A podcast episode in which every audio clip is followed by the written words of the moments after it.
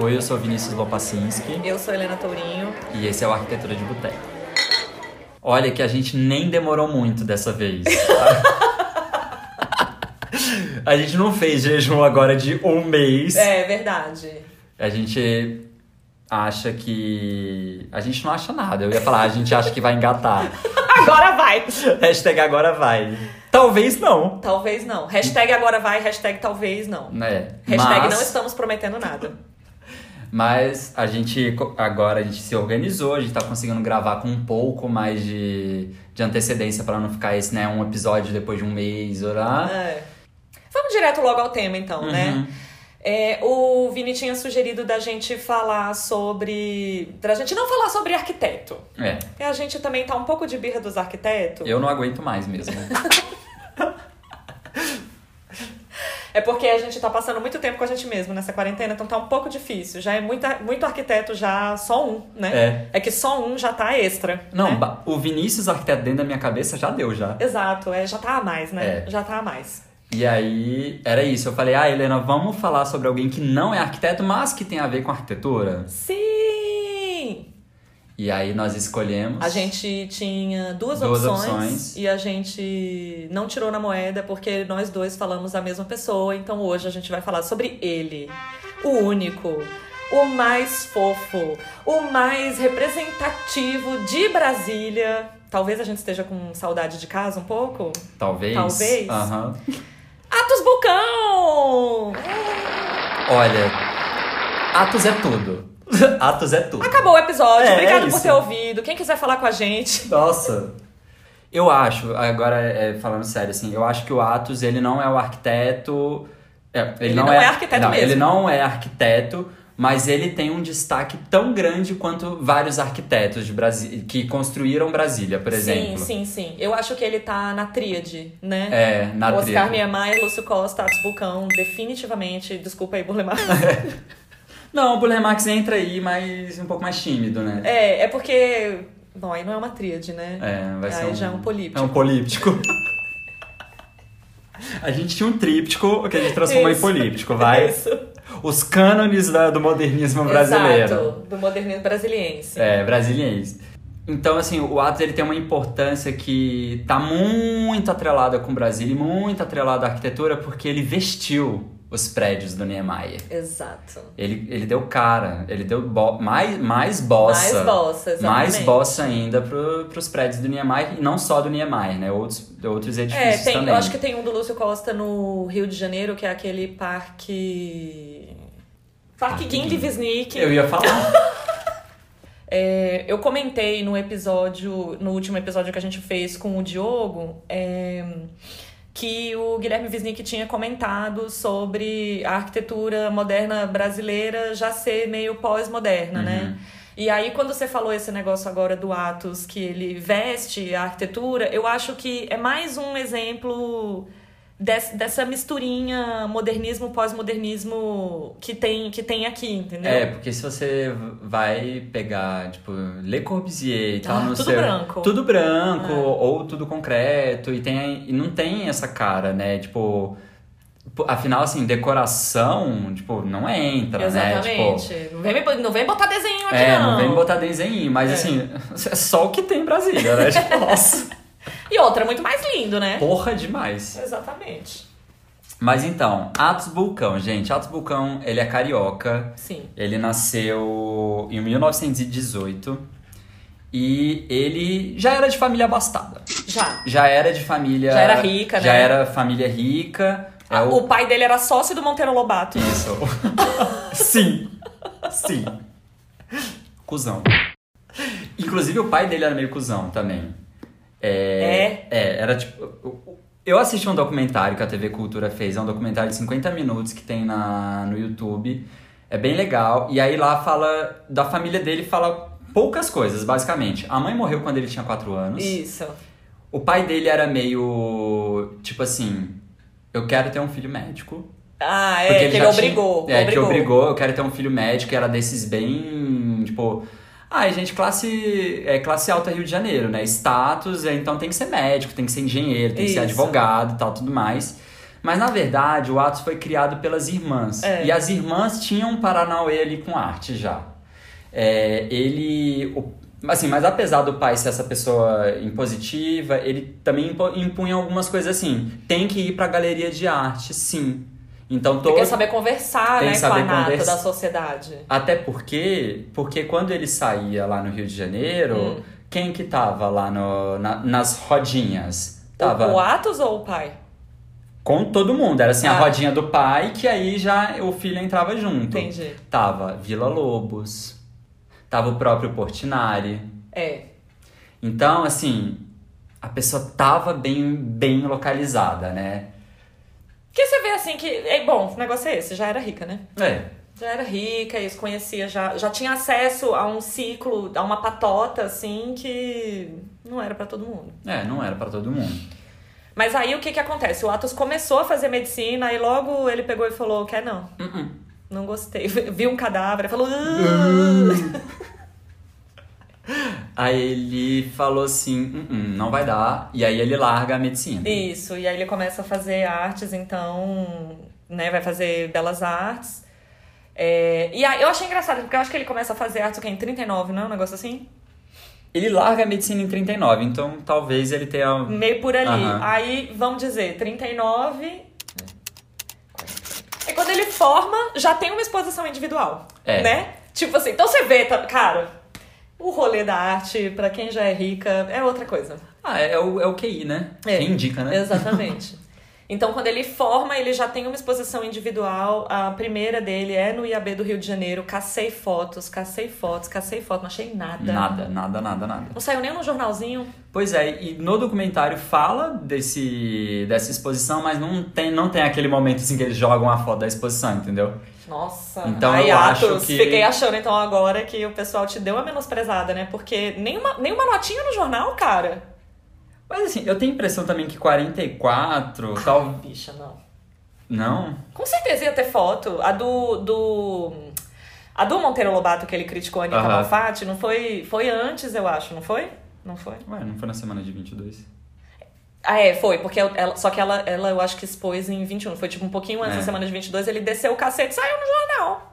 Ah, mas é porque bafão sempre aparece, né, Helena? Casos de família é, é capa de jornal. Mas eu tenho certeza também que no dia que o Atos ia casar, saiu uma nota dizendo do casamento, sabe? Ah, entendi. Então tem essas coisas, era pra ter essa foto. Mas, pois é, Atos não. Não, Não tem, registrou, Não, né, não não registrou. registrou. Ah, e só pra falar, gente, o Atos morreu, tá? A gente... Porque a gente tá falando aqui como se ele tivesse. Não, ele já morreu. Ele morreu em 2008, na verdade. Eu fiquei tentando lembrar o que que eu tava fazendo na época que ele morreu. Eu tava saindo do ensino médio. Eu vou me abster de comentar depois dessa. Aí ele fez uma exposição, aí, né, já tava ali meio no ciclo, a galera puxa ele aqui de canto e fala: Atos, você conhece Cândido Portinari? Aí ele, não, só Candidias. Aí, não, Atos. Não, não, não é. é Não outra é coisa. esse. O Portinari. Ah! Ah, aquele pintor. Bonzinho ele, né? Bonzinho. Aí o, o Portinari gruda no Atos aqui e fala assim: então, eu recebi uma encomenda pra fazer uma igreja lá em Minas Gerais, num bairro que chama Pampulha. E Vou o projeto um quem tá fazendo é, É, o. um arquiteto. Ai, como que é o nome dele? É. Ah, Oscar Niemeyer. Pois. E aí ele me encomendou um painel, eu vou fazer um painel de azulejaria com pintura. Você não quer me ajudar? Tô precisando de um assistente. O meu último saiu. Né? Me largou na mão, tipo assim. Aí o Atos no ato, bora. Hoje a gente tá muito tiozão. e aí o Atos. Ficou um ano fazendo o negócio lá Aham. com o Portinari, trabalhou junto, montou o Então, painel da. Pampulha. Tipo, É. a gente fica falando Portinari, Portinari. É óbvio que ele é o autor do painel, os desenhos são deles. Inclusive, é muito bonito. É. Ai, a Pampulha é muito legal. É muito bonito, mas assim, o Atos já tava ali, ó, mexendo com azulejinho, já tava entendendo bastante coisa, Exato, pega- pegando as know-how, né? É, exatamente, assim. E acho que é, vendo também um pouco essa aplicação diferente. Assim, o negócio é que, obviamente, a tradição de azulejaria a gente já ganhou de Portugal, veio aí, tá, é super marcado na arquitetura colonial brasileira. E o Portinari estava aplicando isso em arquitetura moderna. Uhum. E ainda com uma cara muito mural, né? Uhum. Com uma cara assim muito muralista, que tem o. Como é o nome do santo? O São Francisco. São Francisco. E as pombas e não sei o que, nananana, e ele tava fazendo lá, mas é, já, já tinha um twist, um duplo twist Uhum. carpado aí nessa noção, assim, de aplicação, ou como se fosse uma atualização dessa tradição portuguesa. É, e eu acho que o, o, o Portinari fez isso muito bem também na no MEC. É, No MEC Rio, que foi o primeiro prédio modernista brasileiro, e lá tem um painelzão, Tem. e aí é de azulejo, branco com azul, com aquela... Isso. Que assim, já tem... os motivos marítimos, Aí né, tem os motivos marítimos, tem umas conchinhas, uns não sei o que, nananá. É. E ele é na diagonal, né? É, e aí- é muito massa, assim, É, a também. paginação é 45 graus, é super bonito. E aí ele já tinha feito isso, e aí ele vai pra Pampolha, e aí faz de novo, bonito de novo. Aí Atos tava lá, ó, só estagiando. Uhum. Não sabemos quanto que ele ganhava a hora. Aí depois disso, que ele vai pra Paris, ganha uma bolsa do estado, vai estudar lá um ano, linda. E aí quando ele volta, ele cai bem aonde? No MEC. Eu fiquei na dúvida se tinha concurso nessa época, sabe? Porque assim, o Niemeyer trabalhava pro, pro, pras coisas estaduais, o Lúcio Costa meio que trabalhava também. e aí, de repente, a galera pega e enfia o Atos, pega e enfia o Burle Marx. É só, en- enfim, assim, o trem da alegria do Senado brasileiro. É. É lobby, né, gente? Exato. E aí ele fica trabalhando lá no MEC. Então ele já, tá- já tava lá também olhando para aquele mural todo dia, né? Uhum. Que ele tinha que bater cartão lá. É. Nessa época do MEC, o que eu vi é que ele fazia ilustração de livro, de catálogo e não sei o quê. E ele fazia também diagramação de. de revista. É, essas coisas, né? Tipo, É. diagramação, trabalhava com, tipo, questão gráfica, assim, né? Exato. E aí o negócio é, o Atos fez diagramação daquela módulo. Já quero enfiar um parênteses aqui, que em 2018 foi o centenário do nascimento do Atos Bulcão e teve uma exposição no CCBB, que eu acho que fez vários, fez Brasil todo, eu acho, É, né? Onde fez- tinha acho que CCBB, todos os CCBBs. é, ele passava. E aí tinha as revistas módulo lá Uhum. pra você dar uma olhada. Era muito legal, assim. É, e aí, eu acho que é até legal falar é, que a Helena puxou esse gancho da, da revista e tal, pra falar que o cara não era só um pintor, não era, ele era um multiartista. É. Ele fazia muita coisa, muita coisa. Um dos primeiros trabalhos dele, inclusive, foi com figurino e cenografia. É. Porque a irmã dele, as irmãs dele levavam ele lá para os teatros e tal. E aí, nesse documentário, a- eu acho que é a sobrinha dele que conta uma história de Uhum. quando ele foi no teatro alguém falou assim: Ah, e aí você gostou e tal, não sei o que. Ele falou assim: Não, eu tô interessado em o que, que tá acontecendo por trás. Aham. Então ele estava interessado, cara, o que, que são esses figurinos, como que constrói essa cenografia. E nessa exposição também tinha lá as ilustrações dos figurinos É. dele. Aqueles testes de pano, né, de impressão Aham, no, no tecido Isso. das estampas que ele fazia e tal. Era muito legal, assim. Foda, foda. O pessoal sempre fala, eu acho que acaba aparecendo muito a parte de colagem, né? Uhum. É, porque o Atos também tinha. Ele fazia colagem e tirava uma foto. Fazia Uhum. colagem e tirava uma foto. E as colagens dele são muito. Ali tem coisa, sabe? Uhum. É, é muito diferente do que a gente entendia do, do- dos painéis, dos murais, né? Dos painéis Uhum. de azulejo, não sei o que, dessas formas abstratas. As colagens são muito figurativas, Uhum. assim. E tem uma carinha de Xerox, né? Uhum. Até porque é, ele. Tem uma entrevista dele que ele fala assim: Ah, um dia eu tava olhando umas fotos tal, não sei o que, e decidi que eu queria começar a mexer com foto também. Mas eu não queria tirar foto. Aí ele disse que ele comprou uma pilha de revista E recortava. e saiu recortando. é. E, com- e daí, tipo, de uma pilha de revista, tipo, X mesmo, É. ele começou. Mas assim, é incrível. Então, e é muito legal, porque tem aquela. Tem uma que, é- que eu acho que é até bem famosa, assim, que são do- dois, dois barqueiros e Aham, com a, o- a cabeça de crânio, né? Uhum. E as colagens dele tinham uma carinha meio de surrealista sempre, assim, Tem, né? é. Então era aquelas coisas meio nada a ver, assim, tipo, metade corpo de gente com cabeça de não sei o quê, coisas que não deveriam voar voando. É. E aí tem essa cara meio surrealista, assim, que é muito legal. Então, teve uma exposição aqui no Tumiotaki, em São Paulo, já tem uns anos, que era das mulheres do surrealismo, tinha a Frida, e aí tinha uma outra, que eu acho que era uma outra mexicana. E as colagens do Atos me lembram muito essa também. Uhum. Porque ela também fazia umas perspectivas esquisitas, as mulheres também eram assim, meio mariposa, meio mulher, Uhum. sabe? Elas usavam umas máscaras, assim, então tem. As coisas estão ligadas, na Uhum. verdade, né? Elas não são fechadas na, na, na própria bolinha, assim. É bem, bem interessante. O trabalho do Atos é muito mais coisa do que a É gente acha muito que mais é. amplo, assim, É. muito mais completo. E foi engraçado que quando a gente foi, inclusive eu e a Helena fomos juntos nessa exposição do Atos, Sim. aqui em São Paulo, no CCBB São Paulo, e eu fiquei bem chocado, assim, porque eu conhecia a parte de azulejaria, conhecia alguns painéis, conhecia o trabalho dele para o Teatro Nacional, os painéis Uhum. acústicos, é, aeroporto, Uhum. que ele faz o, o- a paginação do teto. Tem, tipo, várias coisas, assim, mas, cara, eu, eu não esperava encontrar. É, Revista, eu não esperava. Revista. A- e era a módulo, É, não era qualquer revista. Não era qualquer não. Figurino. Figurino eu também não esperava. Não esperava. E aí uma coisa que eu não esperava encontrar, Helena. Máscaras. É, aquela foi uma surpresa. Boa surpresa, Helena. Não, não vou poder dizer que sim. né? Porque essas máscaras, que prova que o cara tava querendo experimentar, sabe? O cara tava, tipo, experimentando É, as paradas, assim. Ele não era... Não tô dizendo que não é válido, só não, Não. foi agradável. Vamos lá. Esteticamente a gente não achou bonito. É, Vai, basicamente foi isso. É, vamos, vamos ser direto aqui. Rolava umas máscaras com bolinha de gude, sabe? Tipo umas coisas... Bolinha de gude, purpurina, purpurina e papel machê. E papel machê. Com guache em cima. Aham. Com aquela cara de. Assim, nossa. Aquela cara de trabalho de, de Jardim 3, assim. sabe?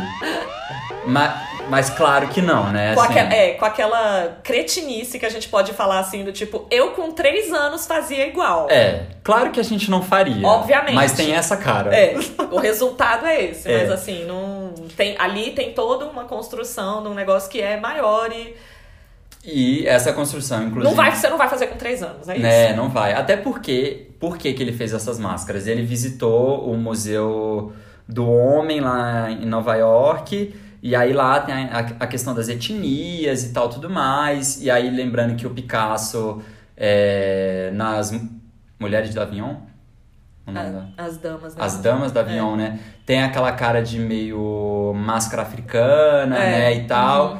E aí ele começa a trazer essas abstrações dessas máscaras que seriam, tipo, essa diversidade de É. etnia e tal, tudo mais. É, assim, porra, muito embasado, muito legal. Mas, assim, o resultado esteticamente é Lembra meio... aquela? Tinha uma que parecia um peixe. Nossa, várias. várias pareciam um linguado, assim, um peixe acha- achatado, com o olho só... Mas isso é muito massa, porque mostra que o cara tem um, velho, uma caralhada de coisa sendo Isso. produzida que a gente, re- assim, a gente não, as, as pessoas costumam reduzir a azulejaria, né, que é, o É, trabalho dele, e não é. Exatamente. E aí é isso, é, acho que a gente, como fica muito ligado com a azuleja, azulejaria, a gente começa a falar do Atos como se ele fosse arquiteto, mas ele não é arquiteto. Uhum. E tava aí fazendo essa contribuição pra arquitetura. Arquitetura, vamos furar nossa bolha. É. É, isso. Depois de MEC veio o quê, então? Depois do Ministério da Educação e Cultura, ele foi cair. Porque aí também, lobby, né, gente? Uhum. QI. O Niemeyer pegou e falou: Ei, Atos, é, dá um pulo aqui, tô com um segredinho aqui. Eu e o Israel Pinheiro. Vem cá que eu acho que eu tenho uma boa pra você aqui. Tô com um trabalho aí, cara, pra engatar. é, que é a construção da capital nova do Brasil, tá sabendo? É... Ah, mais ou menos, meio por cima. Então, o JK vai mudar. Vai mudar a capital. Então, assim, essa porra do Rio de Janeiro aqui, Rio já era, cara. Agora a gente vai se tacar. A gente vai se tacar pro, pro meio do cu do Brasil. Que não tem nada. Sabe onde não tem nada? Tem. Um terrenão livre lá pra gente construir o que a gente quiser. Não tava afim de vir junto, não? Oxe, bora. Eis que Eis que... Brasília. Ele começou a fazer as. é, começou a trabalhar em Brasília antes de se mudar para Brasília. Ele começou É. enquanto estava na construção e tal, mas em 58, em 58 ele muda definitivamente para Brasília e inclusive ele morre em Brasília. Ficou lá e ficou para forever como and que é, ever. Como que é aquela do Faroeste Caboclo, menino? Não tem uma. uma- tipo. Por Ah, aqui eu vou ficar. não, é isso, é isso. É assim, meu Deus, mas que cidade linda, nesse país lugar melhor não há. Ah, é. E aí ele fica em Brasília, né? Isso. Tipo, então Atos Bucão também é inspirando o Renato Russo. E aí, o Atos vai para Brasília e aí o que, que ele faz em Brasília? Tudo. Tudo. Assim, tudo, vamos lá, tudo, né? É, eu tenho um livrinho que foi distribuído pelo IFAM, que é o Inventário do Conjunto da Obra de Atos Bulcão em Brasília. Gente, é um livro grosso. É, é um livro grosso. Ele é do tamanho de um azulejo, é. mas ele tem a espessura de uns seis azulejos. Arquiteto dando medidas para outros arquitetos, né? E aí, gente, que você vai ver nesse inventário que assim, o cara tem obra, velho, onde a você não, e onde você não imagina, é. assim, onde você não, não, e onde você não imagina mesmo. Assim. Exato. Tipo, tem painel de azulejaria do Atos Bolcão em Sabe quando você vai pra laje do prédio e tem a. Casa a, de máquina. A casa de máquina? Pois é, a casa de máquina é revestida com azulejo do Atos Bulcão. Turn down for what? E aí você vai vendo, gente, que o cara, tipo assim, velho, tem obra dele na porra da cidade inteira. Assim, então, inteira, inteira. Porque aí depois, quando ele ficou em Brasília, ele deu aula na UNB de 63 a 65. Então, já tinha trabalhado na, com, o, com o Niemeyer na construção, então já tava ali meio no projeto dos prédios, não sei o quê. E a partir dos anos 70, ele começa a trabalhar com o Lelé. Então, assim, o Atos. Qualquer construção que tinha, tinha o Atos, tava no meio. É, é isso. E eu acho assim que, é, cara, na produção dele junto com o Lelé, nossa, é muito bonito. É. Porque, porque aí ele extrapola azulejo também. Exato, porque aí ele faz uma parada assim de painéis vazados. Isso. Ai. Cerquinha do Saara. Aham, é, é, é isso que eu tava pensando. Se você tá subindo ali a Rua das Farmácias, Isso. ali à sua direita, cara, antes, você, antes de você cruzar a W3, obviamente, tem lá, cara, aquele murinho. É que é muito bafo. Ele tem uns painéis de madeira, ele Ai. tem. Tudo tava na exposição, cara. Ele tem azulejaria. E aí tem umas coisas assim que a gente nunca imagina. É tipo assim, a paginação de piso é o Atos uh -huh. que fazia. E aquele quando é. Às vezes, ele participava de projeto particular também. Então, às vezes tem assim, ah, na 302 Sul, aí dentro do, dentro do apartamento, a, a circulação vertical e não sei o que, é um painel de mármore. Do Atos. É tipo, aí, aí ele tem uns recortes no mármore, não sei das quantas, né? Ai, velho. Qual que é a sua obra preferida dele?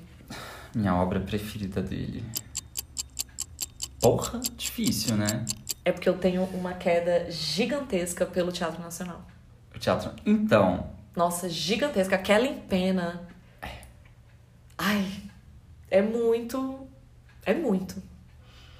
Eu, go eu gosto muito, muito quando ele trabalha com com esses baixos relevos, eu acho muito bonito. Que nem, uhum. inclusive no Teatro Nacional, quando você entra, o fundo do, do foyer uhum. é um painel de mármore é. do Atos, que aí tem uns baixos relevos. Eu amo, porque é, é aquele contraste nada, assim, sabe? Aquele uhum. contraste nada, mas, cara, dá um visu, assim, lindo, lindo, lindo. E você falando do, do daquela empena, Vamos lá, né? Historinhas, historinhas, historinhas. Mas assim, lembrando que a gente conta a historinha do nosso jeito, tá? É, pelo amor de Deus, é. né? Então. Cabe aí uma interpretação de texto. É, então assim, o Oscar ele fez o projeto do Teatro Nacional, que é muito legal já, o é. projeto em si já é muito legal. Era a época boa do Oscar. É. e aí ele chama de novo Atos para trabalhar nessa empena. Uhum. Mas ele fala assim: Atos, eu não queria que você trabalhasse com cor. Eu não queria. Eu queria que fosse uma outra coisa, assim, uma outra coisa, uma coisa que você nunca fez. A história conta uh. que ele, em 12 horas, decidiu fazer daquele jeito. Que foi tipo assim, faz aí. Aí ele, ai, deixa eu dar uma pensada aqui. Aí ele foi lá. É o seguinte, a gente vai ter três módulos de tamanhos diferentes e a gente vai espalhar nessa, nessa fachada inteira. E uhum. foi isso. Entendi. E aí o lance, o discurso do Atos era que assim, a gente não precisa colocar cor para ter cor. Então, enquanto o sol vai andando. Aí eu queria chegar bem nesse ponto, vai. É, enquanto o sol vai andando, cara, vai criando sombra, vai criando textura, Isso. vai criando, às vezes, cor, dependendo do, da, da cor do céu, né? Se tá é. tá no, no entardecer. Sim. Então, assim, você, você deixa a natureza, você deixa o ambiente agir em cima da sua obra. E completar, e né? completar. O fato do negócio ser 3D, desse, uhum. dessa, dessa aplicação de fachada no Teatro Nacional ser 3D, ele ele tipo estrudou o azulejo. Uhum. Entendeu? Porque assim, é tudo a mesma cor e não sei o que. Não é como se cada quadrado fosse um azulejo, mas fica esse azulejo um pouco dinâmico exatamente por causa da atuação de sol e sombra. Uhum. Então, um, todos aqueles desenhos dele é, abstratos, né, modernos, que ele fazia no desenho do azulejo, é, é um, uma animação móvel disso, Uhum. sabe? Na fachada através da sombra e por causa desse, desse, desse relevo que ele faz por fora, assim. Uhum. Então, fora a parte de ter o relevo, eu acho que ele. A gente tem sempre um azulejo diferente, assim, subentendido Uhum. Ah, legal. Eu nunca nos tinha parado. desenhos, entendeu? Nunca tinha parado pra pensar desse Ai, lado. é porque eu sou muito inteligente. Eu, é, é a maior obra dele, né? É, uma, é a maior obra dele é aquela em pena do, do Teatro Nacional. De extensão? É. Nossa, é, ela. Ai, ela tem um lugar muito especial no meu coração. É, é muito bonito, assim, muito bonito. E assim, Atos Bulcão, ele, eu acho que ele viveu agora em 2020, porque aquilo lá é instagramável, entendeu? Ele, Total! Ele já tava assim, gente, a galera vai tirar umas fotos bafo aqui. E o seu azulejo preferido dele, qual que é? o meu azulejo preferido dele é o do Itamaraty. Ai, o meu, meu meio que também. É aquele que é um intestino. É, Eu acho lindo, Eu lindo, acho lindo, lindo. eu acho lindo. E aí, Ah, Eu gosto muito daquele do banheiro do Parque da Cidade. Que parece um, bichinho, aham, assim. sim, é muito lindo. Então, eles, esses são. Eu sempre. Ai, não sei, eles meio que derretem meu coração diferente, sabe? Esse do, do Parque da Cidade eu gosto muito porque eu já fui fitness um dia e aí eu corria. E eu corria no parque e aí eu sempre via aqueles painéis e eu sempre ficava, nossa. E fora que o próprio banheiro é bonito, né? Eu acho que eu nunca entrei no banheiro Não, do assim, o, por fora. Ah, sim, sim. Porque ele é como se fosse um- uma parada de ônibus. E aí, nossa, eu ia Nossa, falar isso. é uma é. parada de ônibus.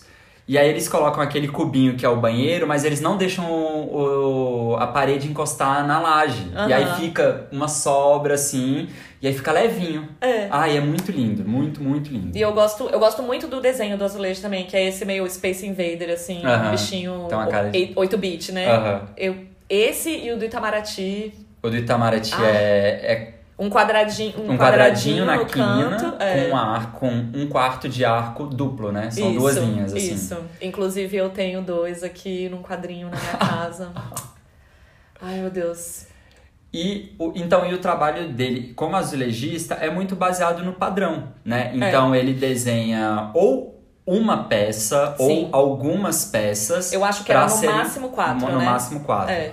Para serem combinadas. Sim. E assim, quando é um, é aleatório, vai, joga e faz aí o que você quiser. Isso. E quando tinham mais de um azulejo e tal, não sei o quê, tinha uma parada assim, ah, cada quatro deixa um branco. É.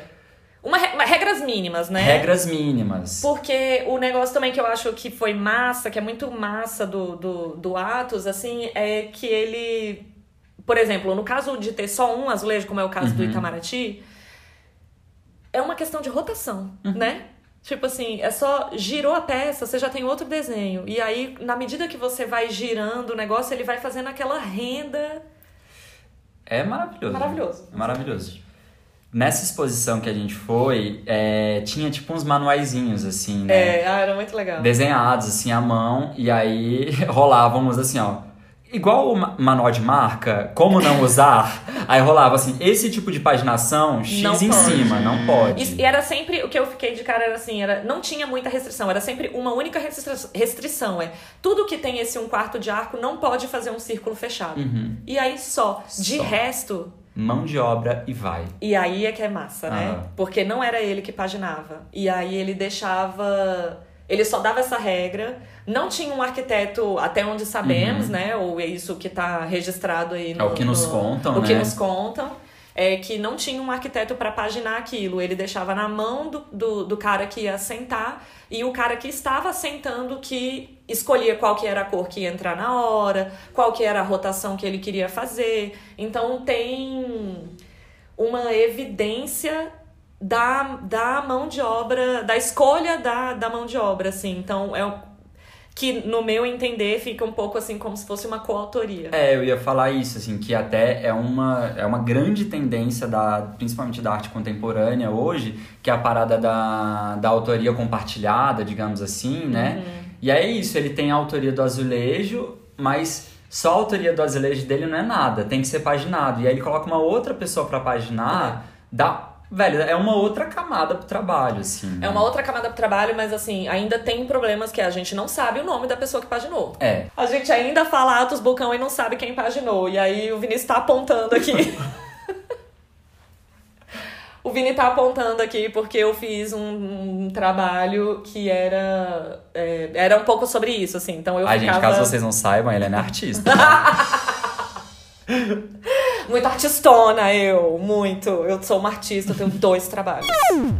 Então, o meu segundo trabalho de dois, eu fiz uma pesquisa é, em, em, nesses termos de paginação e não sei o que, e eu ficava fotografando calçada aqui em São Paulo. Eu vou deixar assim, tá? É isso, isso que eu vou contar mais ou menos do trabalho. Mas é, levantaram o Atos até durante a parte que eu tava pesquisando, levantaram a questão do Atos uhum. Vulcão.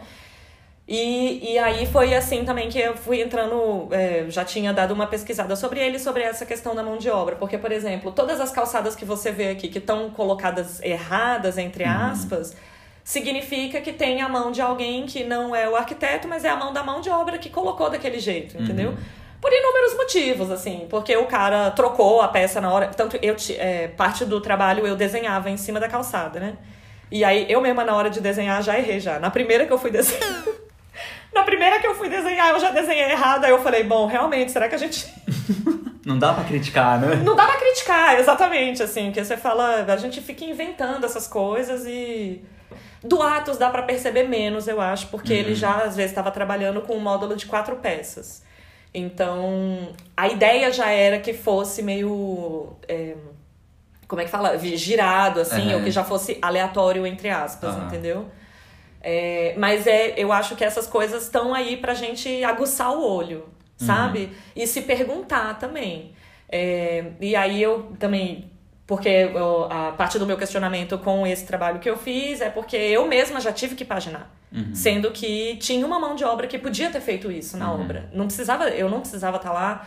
E é um é esse movimento, às vezes, um pouco contrário, assim, ou contraproducente de eu falar, bom, por que, que eu tô achando que esse cara não consegue? Uhum. Entendeu? Por que, que eu tenho que paginar um negócio que é para ser aleatório? Uhum. Por que, que eu vou achar que o aleatório dele vai sair mais feio do que, que o, o meu. meu aleatório. Uhum. Exato. Então, é, acho que a gente tem que ficar de olho nessas coisas, sabe? Uhum. É, quando ele faz isso, cada, cada paginador desse uhum. é um artista. Sim é um artista, por mais que seja lá o carinha que é só da mão de obra, só vai assentar. Às vezes ele, ele não tem nem noção do, do valor assim, uhum. artístico daquela obra, daqueles azulejos, do que vai ser aquele painel, mas ele é um artista, porque se você coloca tudo igualzinho, é um resultado. Se você coloca todo girado, é outro resultado. Uhum. Então, assim, são inúmeras chances, nossa, infinitas chances uhum. de painéis. E cada painel é único. Exato. Porque não tem como fazer uma paginação igual. Exatamente. Até porque não tem, como não tem é, um mapa de paginação, que nem a gente costuma fazer em projeto executivo, uhum. não tem documentação da paginação, entendeu? É. Então você não vai conseguir copiar, sacou? E é massa isso Muito... também, não, é né? Perfeito, porque né? acaba ficando um negócio assim exclusivo, né? Uhum. Cada lugar tem o seu painel, é desse jeito. E aí também, bom, a gente vai chegar nesse ponto, mas quando você tira ou se você desmonta e tem que completar, já não é igual o outro. Uhum. Acabou aquele trabalho, entendeu? E eu gosto um pouco dessa ideia também de falar aque, aquele trabalho acabou, uhum. agora é outro. Entendeu? Mesmo que tenha sido um azulejo que caiu, você girou a peça, é já colocou. Nossa, é, é outro trabalho. Outro trabalho, acabou. exatamente. Tem um aspecto desses painéis de azulejo do Atos que eu não tinha pensado, e aí eu li num. Eu acho que foi um texto do Rodrigo Queiroz, que é um professor da USP hoje de projeto, e ele estava comentando que os painéis do Atos, eu achei, eu achei a ideia interessante assim. Se não foi o Rodrigo Queiroz, desculpa, autor, é porque eu tô achando que foi ele. Os painéis do Atos, ele, ele começa a falar que os painéis do Atos aplicados aos edifícios, né, do Niemeyer, ou não sei, do Lelé, do, do Lúcio, quem quer que seja, que eles funcionavam assim como se fosse um plano de fundo para trazer a arquitetura moderna para o primeiro plano. Então, uhum. as formas da arquitetura para o primeiro plano. E eu fiquei assim achando um pouco engraçado, acho, só fiquei achando engraçado, porque é um desenho, né? Tipo, não é, não é transparente, uhum. não é um vidro, não é de, de um, um mono, monocromático, assim, não é um plano monocromático, não é uma única. Tem não textura é liso, em termos tem textura, visuais, né? exatamente. Fica aquela renda de desenho. Mas que de fato, assim, do, do, dependendo do jeito que ele está posicionado, é, ele acaba só funcionando como um plano texturizado e a arquitetura uhum. pisa assim no, no na frente, sabe? Uhum. É, então, eu acho que essas coisas são legais porque eu acho que a gente fica com o olho viciado para olhar para o ato sempre do mesmo jeito, uhum. entendeu? E, e aí a gente acaba é, esquecendo um pouco essas coisas. Sei lá, vamos pensar no caso da igrejinha. Uhum. Ela tem aquela forma e não sei o quê, e tem aquela parede. Mas quando. E aí, óbvio, você tá ali perto, maravilhoso. Uhum. Mas quando você tá longe, é meio que um todo azul e aquela arquitetura é, puxada, uhum. assim, né? Então, eu acho que acaba funcionando de um jeito de plano mesmo, assim, de plano de fundo e invisível, entre uhum. aspas, para trazer a forma da arquitetura moderna brasileira para frente, sabe? Uhum. Que eu achei muito legal de pensar. Eu nunca tinha pensado no trabalho do Atos desse jeito. E... e agora você falando da igrejinha, é, nossa, velho, sim. Né? Porque, tipo, cara, realmente você vê de longe a igrejinha é uma base azul com um tecido branco em cima. Isso, exatamente, caído assim, É um né? caído, um tecido branco em cima. E só quando você se aproxima que você consegue... Até porque o, lá é azul escuro com branco, né? Isso. Que é a pomba. E azul escuro com preto, que, que é, é, a, que é a estrela. Então, de longe, é azul. É. É azul. Exatamente. Nossa, realmente, nunca tinha pensado por esse lado. O, por exemplo, porque na, na, na própria arquitetura moderna, eu acho que do Le Corbusier, do, é dos, dos hardcore, né? Tinha esse negócio do plano e eles colocavam esse plano monocromático para ressaltar o que, que tá na frente, o que, que tá atrás, blá blá blá, e nananana, de um jeito sempre muito uniforme. Uhum. E aí, esse do Atos, o que eu acho massa é o nosso famoso funciona quando mexe. Uhum. Sabe? Ah, de longe é uma coisa, e aí quando você vai chegando perto, você vai vendo que o negócio tá ali meio tremendo na sua vista, Uhum. e você vai chegando perto, vai chegando perto, e de repente tem aquela renda, sabe? Um negócio todo rendado, bonito, assim. Eu lembrei agora que o do. É o do Itamaraty, um que é o azulejo é compridinho, assim, não é? Que ele faz tipo um. Um oblongo, assim, não é o do Itamaraty? Mas, tá, Itamaraty é o. É o que você tem. Menino, eu tô muito louca. Do Brasília Palace. Ah, do Brasília Palace. Que é um oblongo, não, assim, o do não é Brasília esse? Palace, ele é quadrado, o azulejo, Ah. mas as duas peças juntas são negativo e positivo e elas dão a impressão de ser uma peça só. Elas, Mas, mas as- qual que é esse? Azul com branco, que é meio oblongo. É esse? Mas não é oblongo, ele é tipo quadrado. Ele é? É, quer ver do Brasília Palace. Tá vendo? É quadrado, quadrado, quadrado, quadrado. Aí Ah, menino! Ai, Atos. junto melhorou ainda. Nossa, Atos. Que tudo. Turou. Ó, tu... Quantos anos ele era pra descobrir? Você? Desde que eu nasci? Desde que eu nasci. Nossa, eu passei a faculdade inteira de arquitetura achando que essa porra era oblonga. Pois é. O que, que a Helena tá querendo dizer? Lá no Brasília Palace. No Brasília Palace, inclusive, é uma história bem legal, porque tem duas obras dele. Que eu é- gosto muito desse. Esse aí também é. Agora melhorou. Melhorou. Mas vai, Que é conta. um painel de, de, de azulejos. Esses. E aí o azulejo ele é assim. Ele é quadradinho. E ele, Esse aqui é o ruim da gente. e ele tem uma. Ele tem o desenho de uma calcinha dentro. Ótimo, porque eu ia dizer Nossa. que como as pessoas ouvem a gente e a gente não, não É tem calcinha. como mostrar, a gente tem que descrever. É. por- Vai, então o Vini É. vai usar toda a argu- argumentação dele aqui. Vamos lá, gente. Vem comigo. Olha vai, como, olha vai, como vai é. longe, vai longe. A gente tem um azulejinho quadrado. E aí finge que você desenha tipo uma calcinha no azulejo. E aí tem. Uma calcinha de biquíni. Uma né? calcinha de biquíni, isso.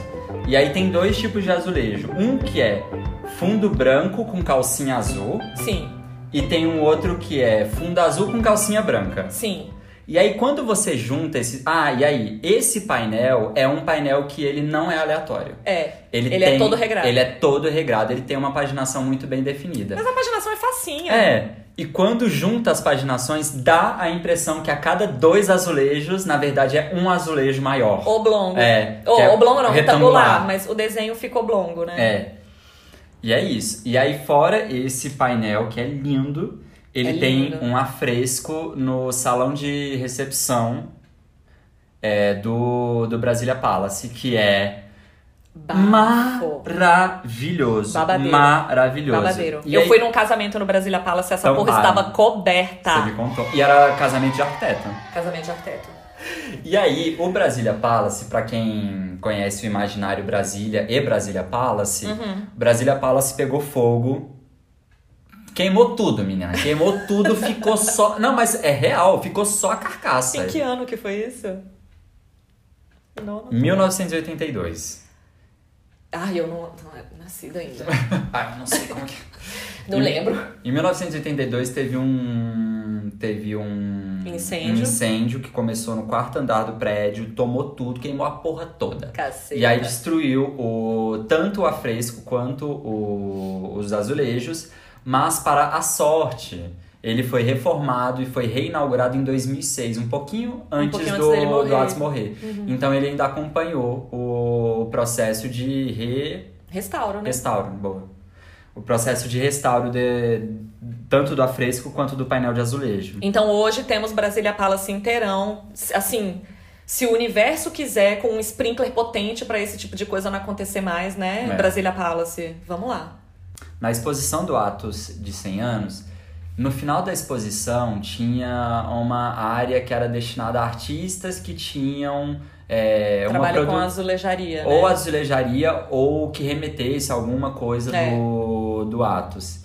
É, quem tava lá? Tava Alexandre Mancini, Famosérrimo. famosérrimo. é, e o Alexandre Mancini, ele é considerado atualmente como se fosse o maior discípulo do, do Atos Bulcão. Eu, eu tinha uma teoria. Mas o, Vini, gente- o Vini desbancou minha teoria, mas eu tinha.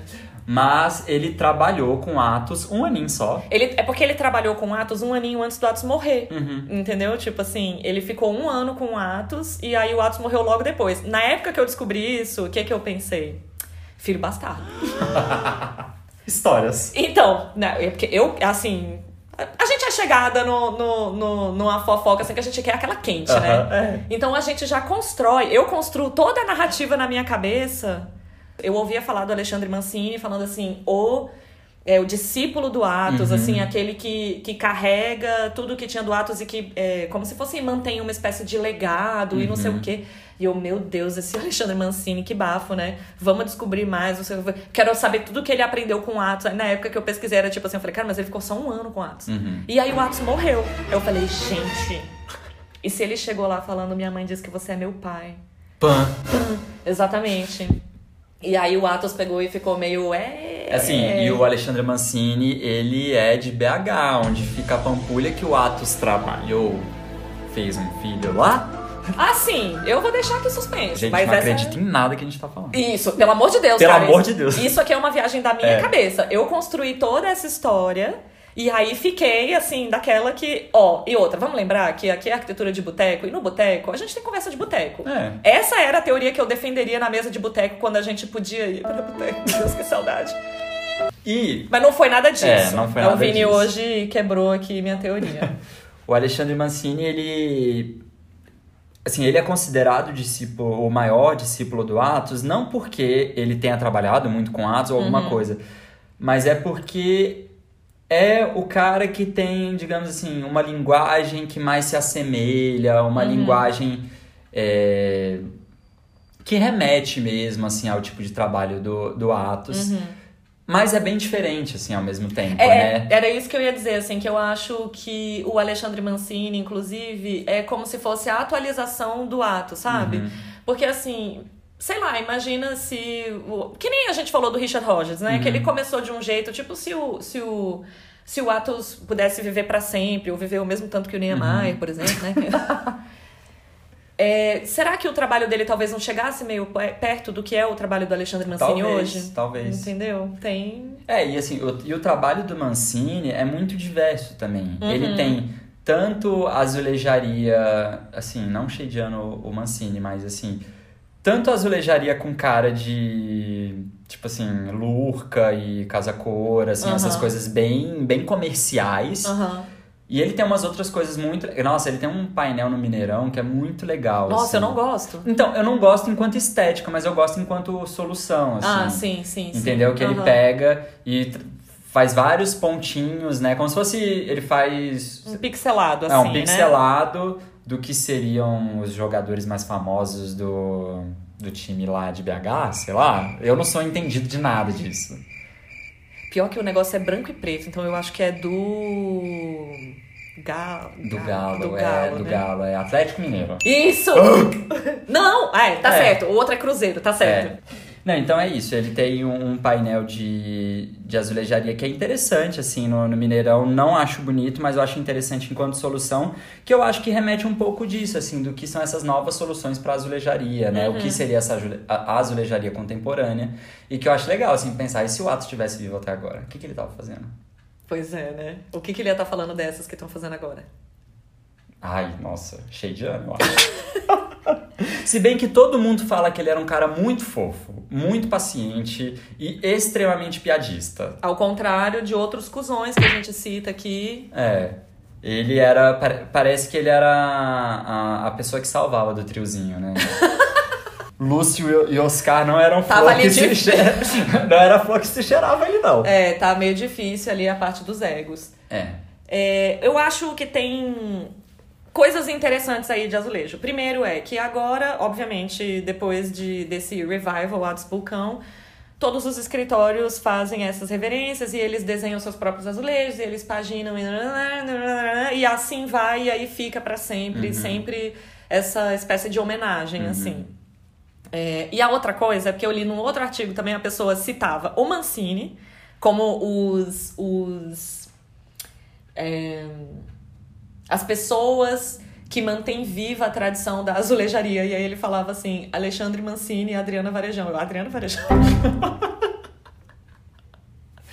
a pessoa colocou a Adriana Varejão junto com o Alexandre Mancini, porque ela, o, o trabalho dela foi usado nas varandas do edifício Leblon, projetado pelo Felipe Rez. Então, por causa de um projeto, a pessoa colocou a Adriana Varejão é, ne- nessa ligação com a arquitetura, e aí eu fui olhar, o projeto eu não conhecia, e a, panaceia, a panaceia que tem no Iotim tá na, na, na varandinha. Aí o que que, o que que eu fiquei achando? Um pouco preguiçoso da pessoa, Aham. uma barra forçada, sabe? Assim, eu achei um pouco uma barra forçada. E outra, é, não tô querendo dizer que, obviamente, o azulejo tem tudo a ver com o trabalho da Adriana Varejão, mas é, eu acho que eu não, nunca entendi o trabalho dela nessa, nessa integração direta com a arquitetura do jeito que foi aplicado no projeto do Felipe Rez, entendeu? Eu sempre achei que e a- a- o trabalho todo dela fala do nosso colonialismo. Sim, sim. Então tem uma questão histórica, tipo. Tipo, quando ela vai lá em Otim, coloca aquela, azu- é, aquela parede de azulejos. A Selacanto É. provoca maremoto. Aquele trabalho é incrível. É uma referência já. É uma referência e ele é de gesso. Então, assim, é como Aham. se tipo, também estivesse aumentando esse o azulejo, fica grandão. É lindo. É, nossa, aliás, e aí é isso. E na frente da galeria dela tem um que seria meio. Vai, fo- manter a barra forçada, Uhum. é uma espécie de banco. Um banquinho. É um banquinho, exatamente. Um banquinho quadrado, todo coberto de azulejo, que é esse da Panaceia, que tem as plantinhas venenosas e alucinógenas, Uhum. né?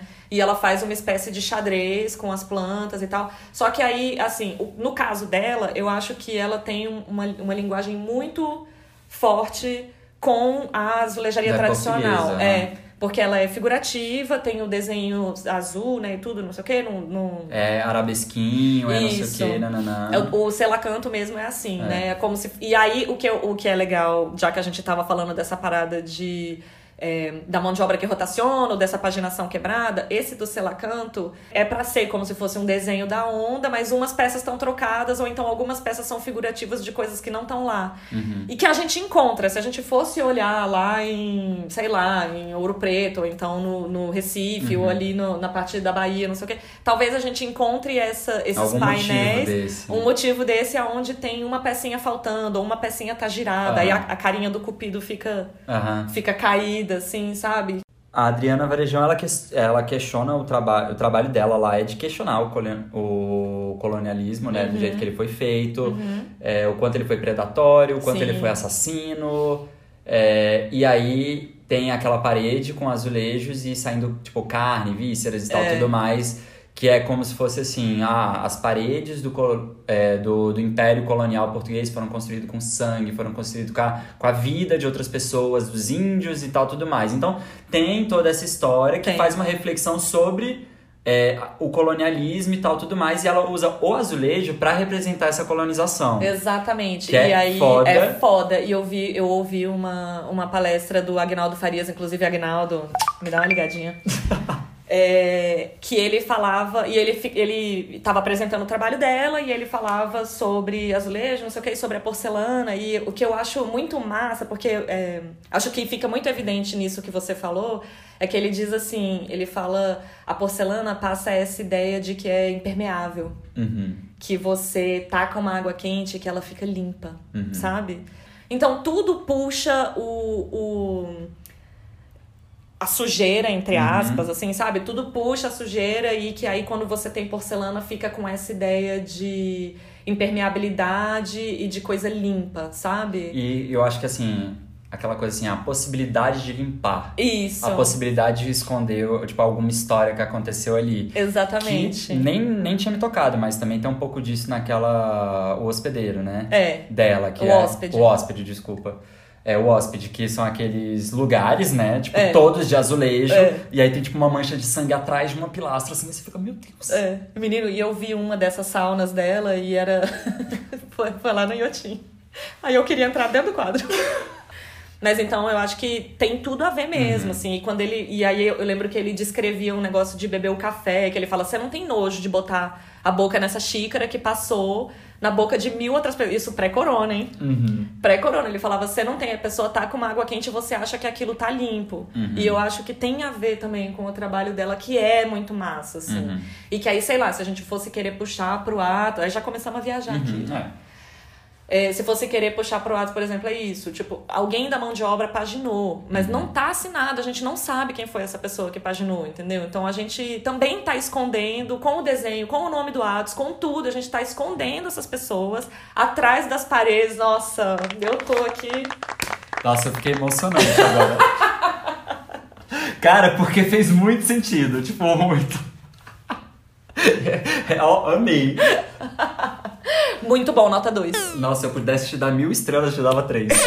Mas é, é, é muito legal esse paralelo que a Helena fez, porque ao mesmo tempo eu sempre enxerguei a azulejaria do Atos como uma coisa meio assim, a revisita do azulejo português, entendeu? Sim, sim. A revisita do, tipo, de quem colonizou a gente, mas assim, espera aí que agora a gente vai fazer do nosso jeito, hum. sabe? Uhum. Então foi aquela coisa assim, nossa, muito massa, belíssimas, belíssimas paginações, amei o que vocês fizeram, uhum. mas assim, passou o tempo, vamos, é, é tipo assim, não tinha...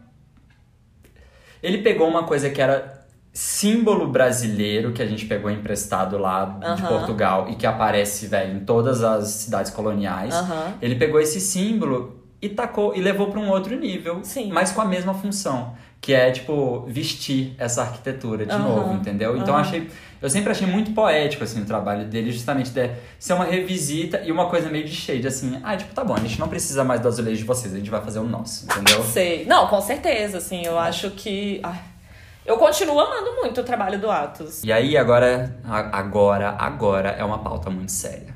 Que é. Exatamente. Preservação de patrimônio. Vamos descer o cacete aqui agora. Nossa, vai, vamos começar. Aconteceram dois episódios é, recente, muito recentes. Muito recentes. Muito recentes é. Que deixaram. Não, pera, não foram os únicos, assim, no, né? Ao longo da história, não, não foram os únicos, mas. Inclusive, eu vou citar rapidinho aqui então.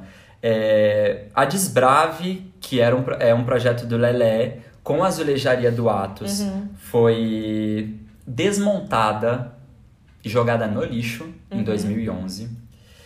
Em 2009, o Palácio do Planalto sofreu algum, é, passou por uma reforma uhum. e um, um, padrão de azulejo dele foi retirado. Uhum. No Clube do Congresso, é, no mesmo ano, em 2009, passou por uma reforma e tiraram a, os azulejos das duas saunas. Uhum. É, e aí já dá pra ver, assim, que a galera parece que não tá muito aí, né? Uhum. Porque eu acho que o azulejo traz aquela falsa impressão de que a gente coloca outro depois, É. entendeu? E que nem a Helena falou, é tipo assim, nunca mais vai ser o mesmo. Uhum. Porque tirou, mesmo que você tente colocar de novo, já vai ser outra coisa. E isso aconteceu com os azulejos do Atos. Isso. E assim, sempre foi um problema, porque, por exemplo, nesse Cidades Brave o IFAM autorizou. E aí fica, fica aquelas coisas assim, meio, né? Tipo, cara, como que vai autorizar uma parada dessa, entendeu? Porque faz parte da, da paisagem da, da cidade, é, é muito complicado. Eu fiquei me perguntando se em todos esses casos, né? No do, o do Palácio do Planalto, não. Porque o do Pa- Palácio do Planalto é federal. Uhum. Mas assim, no caso da Desbrave e do Clube do Congresso, quando o negócio é particular, como é que fica? Entendeu? Eu não sei. Mas esse aqui é o negócio. Eu acho que são questionamentos válidos, porque afinal de contas a gente tá falando de patrimônio, a gente tá falando do legado de um cara que é foda, assim. E a gente. Especialmente no caso. Porque o do Clube do Congresso eu não lembro como é que era, mas o caso da Desbrave já é. Ela, ela já tem a arquitetura do Lelé, entendeu? Seria o mesmo que você pegar e falar, vamos demolir essa cobertura e botar uma porra reta no, no lugar. Óbvio que, que é tudo absurdo, entendeu? E que. E que eu não sei mesmo se tudo precisa estar com essa cara de século XXI. Eu não sei, eu- que nem a gente estava falando no último, assim, ah, eu não sei se precisa tudo ter fachada de vidro, sabe? não. Tô cansada. Não aguento mais. E nem a quarentena eu também não aguento mais. E aí a gente levanta esses exemplos do Atos, porque recentemente aconteceram dois casos que mexeram aí com a comunidade arquitetônica. Sim. Que foi. O primeiro foi o da reitoria da UFPB, Uhum. da Universidade Federal da Paraíba, que é, a reitoria foi projetada por um arquiteto chamado Acácio Gil Borsoi. Uhum. E uma das partes da reitoria tinha um painel de azulejo. Uhum. Não se sabe se esse painel é realmente do Atos, Uhum.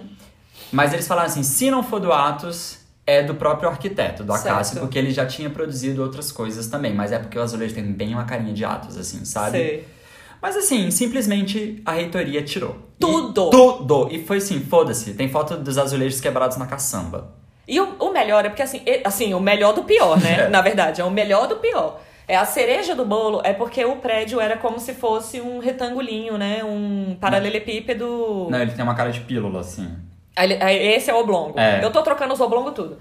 E aí, mas ele era todo revestido. então, assim, Uhum, todo. a foto do que sobrou é tipo uma carcaça de reboco De nada. de nada. Um- Exatamente. de um, de um prédio que não é assim. nada. Exatamente. não é só uma questão de da az, do azulejo, da azulejaria em si ser Uhum. retirada.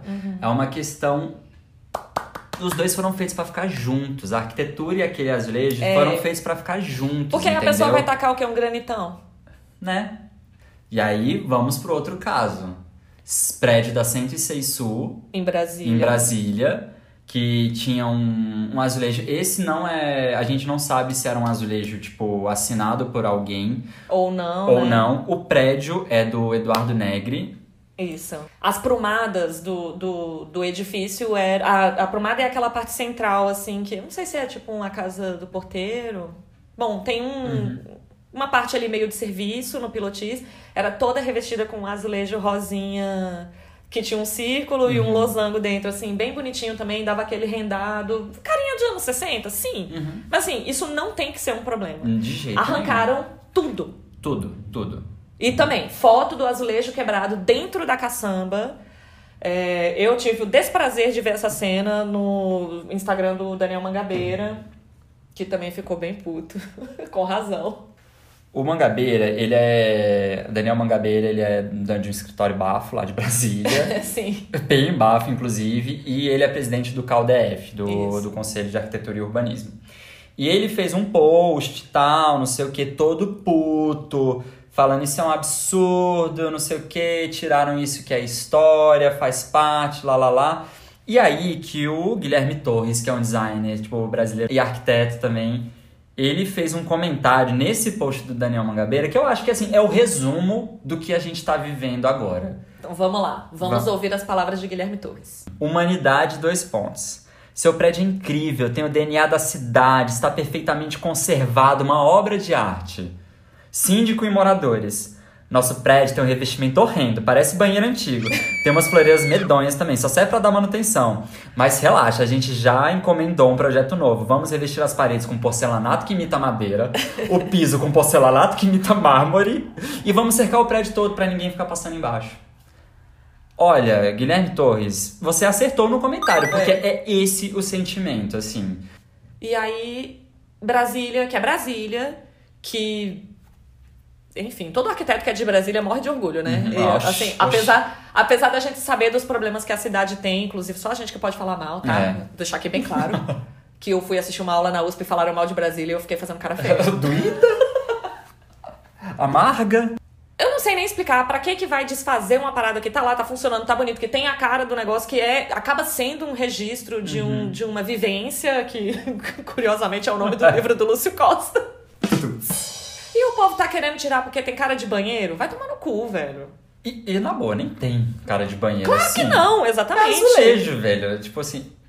O que, o que tem cara de banheiro é aquele 30 por 60 retificado. Que vão, que vão colocar. Que é o que vai ser colocado, sabe? Exato. É triste. É muito triste. E assim, é muito triste ver justamente isso, assim, um.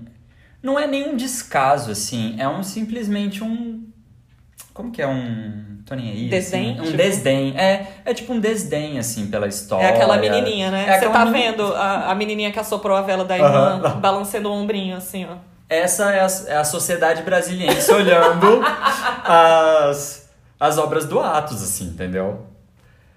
Enfim, muito triste, mas é porque é isso, assim. E outra, será que na verdade também não tiraram? Porque se fosse do Atos ia tirar? Não ia. Ah, entendeu? Mas é porque eu acho que os doatos não são tombados, mas são protegidos. Mas então, só que eu tenho a impressão que se fosse assim, se tivesse o azulejo do Atos no prédio, aí os moradores iam querer, porque aí dá status ser ah, do Atos. Entendi. Agora, dá status ser do Atos. Uhum. Mas quando não é, aí meio que foda-se, então ah, tira, entendi, sabe? É, é triste. É, e assim, eu acho importante falar desse caso, porque é um caso que justamente não é um azulejo do Atos. Uhum. Porque senão a gente fica falando que azulejo, ah, patrimônio do Atos, tal, não sei o que, aí parece que só ele. Não, a gente tá querendo defender todas é. Essas histórias. Todas as aplicações. Todas exatamente. essas aplicações desses azulejos que a gente não conhece, que, às vezes não tem uma assinatura, mas porra, tá lá Inclusive, esse mesmo azulejo tem, acho que, três ou quatro versões dele. É. Em cores. Tem um uhum. verdinho, tem um marrom, esse rosa, e se não me engano, tem um que é meio vermelho, assim. Uhum. Então, a gente não sabe de quem que é a autoria e tal, mas não é por isso, não é por não ser do Atos que isso não deve ser protegido. Exatamente. Porque isso está incorporado numa arquitetura dentro de uma cidade que é tombada, então Sim. tem todo um contexto, assim, é e é muito de, complicado. Acho que de todas essas coisas que a gente falou aqui, que tem. que o, o, o painel de azulejo é, trazia a arquitetura para frente, ou evidenciava, não sei o que e tal não é porque não é do Atos que ele não está cumprindo a mesma função, uhum. entendeu? Não é porque não é do Atos que ele não está integrado com a arquitetura. Não, não dá para não dá para desligar as coisas. E aí, trazendo o nosso querido professor Holanda. Achei que você ia falar. Não, nossa, Deus me livre. Trazendo o nosso querido Holanda, que foi. A gente já, a gente já falou já dele. Já falou dele em todos os episódios. episódios. Basicamente, aí. a gente sempre fala do Holanda da, da, da, da análise topoceptiva. Exato, que é como as pessoas se veem dentro da cidade, como elas se referenciam dentro da cidade e tal, tudo mais. Cara, se você começa a colocar tudo porcelanato ou esse granito preto e tal, tudo mais, o que, que vai diferenciar um prédio do outro? Perde aquela coisa do assim, ah, onde fica tal, não sei o quê. Ó, oh, você passa ali do lado daquele prédio que tem o azulejo rosa, é logo depois dele. Pronto. Você, pe você vai começar. Você vai pegando uma cidade que tem textura, uhum. que tem cores e tal, e você vai transformando ela numa uniformidade. Exato, e você vai uni... achatando a cidade. E, e aí já tem um problema, porque Brasília já é meio achatada, né? Porque é. por ser uma cidade planejada, ela já tem um funcionamento que é meio diferente. É. E a, que é difícil se. Nossa, velho. Eu que morei lá mil anos, eu confundia muito as quadras e eu usava essa técnica. Ah, eu tenho que virar quando tiver aquele prédio. Cara, eu passava por aquele prédio, aquele, aquele conjuntinho de prédio coloridinho com aquele azulejo era a minha referência porque eu não sabia o número da quadra. Uhum. Entendeu? E aí você vai achatando e você vai transformando. E assim, né? Vamos lá. A tendência do mundo hoje é tentar uniformizar as coisas, né? Sim. Porque é mais fácil manter domínio, é mais fácil manter controle de gosto, controle de estética, controle de tudo. Então é muito triste ver esse achatamento. Exatamente. A cidade está perdendo textura porque a galera tá cagando. Arquitetos. Vamos. Univos. Univos, exatamente. E aí, isso que eu tô falando de, de achatar e deixar a cidade mais. Uniforme. É, mais uniforme.